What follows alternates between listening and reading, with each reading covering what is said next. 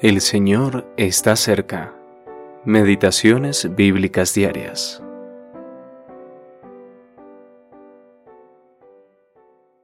Volvió por sus jornadas desde el Negev hasta Betel, hasta el lugar donde había estado antes su tienda, entre Betel y Ai, al lugar del altar que había hecho allí antes, e invocó allí a Abraham el nombre de Jehová Génesis capítulo 13, versículos 3 y 4.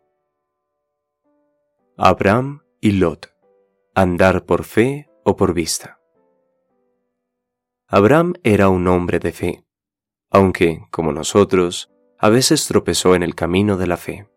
Sin embargo, nada podía satisfacer su alma sino volver al lugar de bendición del que se había alejado como toda persona verdaderamente restaurada, vuelve sobre sus pasos, paso a paso, hasta que lo encontramos como forastero y peregrino con su tienda, como adorador con su altar y como hombre dependiente que invoca el nombre del Señor. Cuando Abraham dejó Arán, en pocas palabras leemos que Lot lo acompañó. Lot representa a una gran cantidad de personas que han tomado una posición correcta, pero que lo han hecho bajo la influencia de alguien más, en lugar de hacerlo a partir de un compromiso personal y de corazón, y por fe en Dios.